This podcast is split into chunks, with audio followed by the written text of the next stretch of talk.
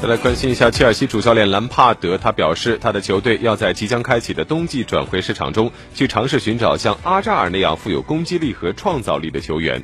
国际体育仲裁法庭上周向国际足联提出，对切尔西俱乐部的两个转会窗口期禁止购买球员的禁令减半，这意味着切尔西有资格在一月份的转会市场上购买球员。有消息称，兰帕德可能将握有1.5亿英镑的转会资金。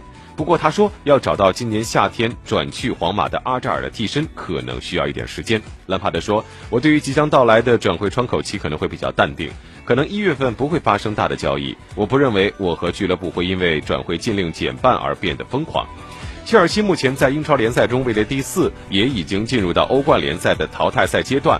不过阿扎尔离去造成的损失，兰帕德认为还是需要弥补的。他说：“我认为我们已经找到了让球队变得有竞争力的正确道路。我们已经在英超和欧冠中证明了自我。但如果我们开始考虑能否做得更好，我们是否可以在未来做得更好，迅速增强球队的战力，那么我认为我会一直关注寻找阿扎尔替代者这个问题。”嗯，来。